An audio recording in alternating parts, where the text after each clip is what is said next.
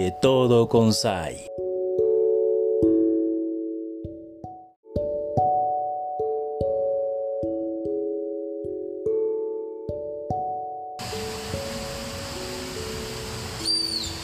Gusto saludarles amigos y amigas. Están escuchando el cantar de los pájaros, las cascadas, porque seguimos aquí disfrutando de este maravilloso lugar donde pues está aquí con nosotros el doctor Jesús Guerrero. Gracias que nos recibes aquí en este lindo espacio.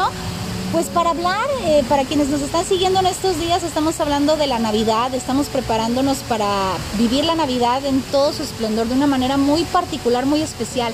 Sí, que no te va a implicar gastar en un gran banquete, ni tampoco a lo mejor gastar en un arbolito enorme de Navidad o luces para toda tu casa, pero mejor aún, es para hacer brillar tu alma y que desde el amor tú vivas eh, momentos pues hermosos en esta Navidad. Por eso muchas gracias Jesús que estás aquí con nosotros en este nuevo día.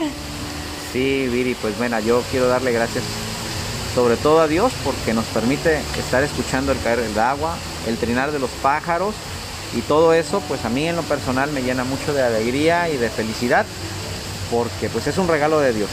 El hecho de abrir los ojos a, un día nuevo y poder jalar el aire y sentir que pasa por tu nariz, que las sientes que se llenan tus pulmones, pues es como el soplo de vida porque eso quiere decir que estamos vivos. Así es de que, bueno, gracias a Dios por este nuevo día. Ay, sí, qué hermoso. A veces andamos tan tristes porque alguna cosa material, lo que sea, pero estás respirando, estás viva, estás vivo y creo que me haces recordar lo importante que es esto, lo más importante que es estar aquí y ahora, afortunadamente. Y claro, dentro de lo que es prepararnos para la Navidad, yo he estado aprendiendo mucho. Fíjate que lo he estado aplicando en mi familia estos últimos días que tú me has dado todos estos consejos y yo espero que también ustedes en casita estén haciendo lo mismo. Y pues hay algo muy importante que yo este, aprendí contigo ahora en estas charlas, que para Navidad hay una preparación que es el Adviento y que dentro del Adviento tú nos explicabas en las primeras cápsulas, es importante reflexionar, es importante de alguna manera hacer introspección, pero pues también hay otro tema que se viene en cascada, pues una vez que haces esta tarea, digamos, familiar, que es todo lo que tiene que ver con perdonar. Híjole, perdonar es un tema desde a lo mejor lo, retoma uno como broma, chascarrillo, desde, bueno, en la cena de Navidad no quieres ir, que porque no le hablas a la tía, no le hablas al primo, o no perdonaste esto, no perdonaste aquello. A veces ni uno mismo se ha perdonado, ¿sabes? Es, esto del perdón es buena tarea individual y también colectiva, desde la familia. O sea, hay mucho que decir, pero si nos queremos preparar para vivir una Navidad en serio, desde, desde el alma, desde el corazón, desde el espíritu, entonces tú me decías que hay que perdonar también. Sí, es parte, es parte de pues el proceso, al final de cuentas, de poder ser felices también. Mira, en, en las dos primeras semanas del Adviento las, nos enfocamos básicamente en la reflexión y en la meditación del pasado y del presente. Uh -huh. O sea, qué hemos sido y qué queremos ser. Y muchas veces hay cosas que no nos permiten avanzar para lograr la felicidad que Dios quiere que tengamos, que nosotros mismos buscamos. Y resulta que lo que nos está atando, lo que nos está anclando en la vida, es el no poder perdonar. Y este es un aspecto que primero pues tendría que definir de una manera muy sencilla pues lo que es el dolor. Uh -huh. El perdón, lo que es el perdón. Claro, y va de la mano con lo que hemos platicado también, pero sí, este, no perdonar, sí, entre otras cosas, da, muchos dolores de repente de cabeza, ¿no? Pero, ¿qué es el perdón? ¿Cómo lo definirías? Mira, el perdón es vivir con un recuerdo. Básicamente, el poder disculpar a otro alguna acción cometida y que consideramos como una ofensa, siempre renunciando eventualmente a la necesidad de vengarte o reclamar un justo castigo o restitución, optando principalmente por tener en cuenta una ofensa en el futuro. De este modo, que la relación entre el ofensor y el perdonado y el ofendido o perdonante no queden más o menos afectadas, sino que podemos decir llegue a haber una reconciliación. Pero quiero ser muy enfático en algo, que a veces confundimos. Perdonar no quiere decir que tengo que olvidar. Más bien será que el recuerdo de eso que me afectó o que me dañó no provoca ya dolor en mi alma, en mi corazón, o peor aún, sentimientos personales que dañan el alma.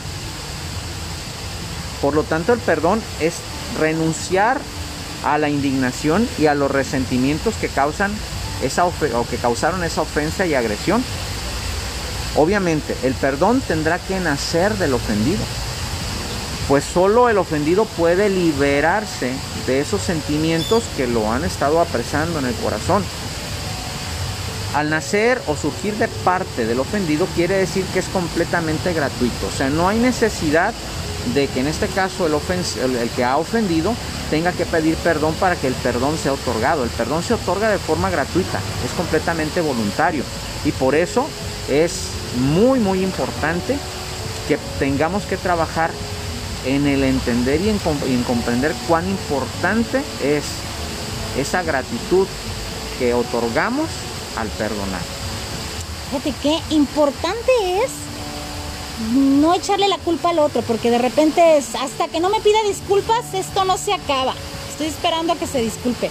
Tal vez eso es un tema más, más del ego, más de que públicamente se note que yo no fui el del error o lo que sea. Pero nos acabas de dar un dato importante. Tenemos el poder, nosotras, nosotros mismos, de soltar eso que nos aqueja. Solo hay que soltarlo darle las gracias, soltarlo y seguir con nuestras vidas, quitarnos nosotros la misma carga que nos hemos impuesto y lograr así un, perdón sincero y honesto. No tienes que olvidarlo. Acuérdate, no es lo mismo, me quedo con eso también de este, tan buena reflexión. Puede volver a tu mente, ¿eh? a lo mejor el evento catastrófico, pero ya lo vas a a lo mejor recordar de otra manera. Entonces sabremos que hemos perdonado, ¿cierto? Así es. Por eso, pues el perdón tiene también ciertas características. ¿Tiene características? Así es. Ah, entonces, cuando, cuando detectemos esas características, sabremos que ya estamos aplicando el perdón. ¿Cuáles son esas características? Sí, quizás ya lo iremos analizando de una manera, porque puede ser que estemos en el camino de perdonar o ya lo hayamos logrado. Entonces, ¿qué características? Primero, el perdón es una voluntad sincera y amorosa. Esto es muy importante. Ya hablamos del amor, ¿sí?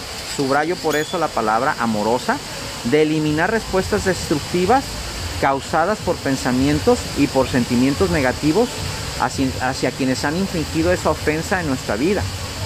Perdonar sería la acción, es decir, la práctica del perdón. Por lo tanto, el perdón nace del amor mismo.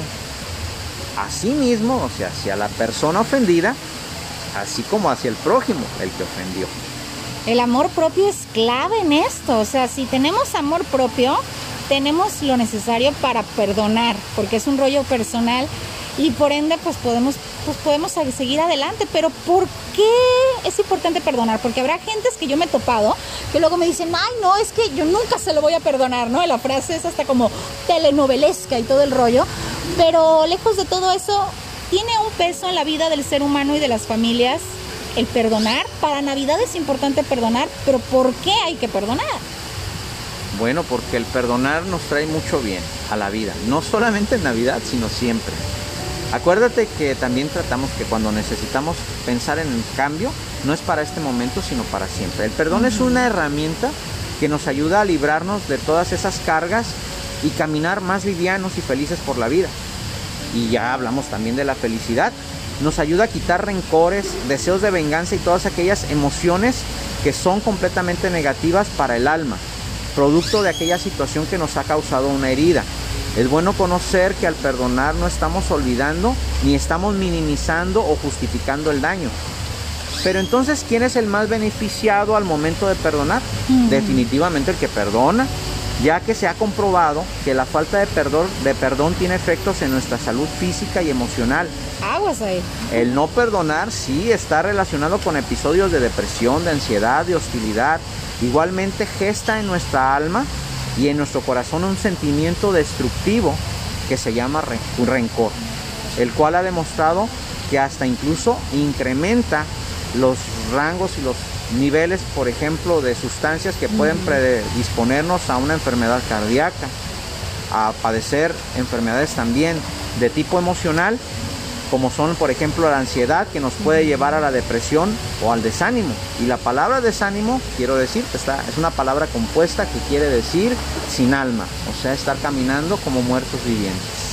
Qué importante conocer el significado más profundo de, de todo ello. Hoy, pues ya sabes, eh, la cosa es que hemos aprendido sobre el perdón, hemos aprendido que está en nosotros, hemos aprendido cómo perdonar y pues agradeciéndote, doctor Jesús Guerrero, que nos permites hacer estas reflexiones. Lo hacemos en el contexto de la Navidad, pero recuerda, como bien lo dijo el doc, esto es para todos los momentos de tu vida. Qué bueno que todos aprendamos y pudiéramos perdonar y no tengamos ningún asunto pendiente en el tintero. Y deseo de todo corazón que, así lo logres donde quiera que te encuentres. Gracias, Doc. Gracias Viri, gracias a Dios. Sí, y gracias, gracias a nuestras audiencias que nos permiten llegar hasta donde ustedes están. Sí, mi nombre es Sayla Viridiana Jiménez. Estoy aquí contigo para la próxima. Sigamos disfrutando de estos tiempos de Navidad.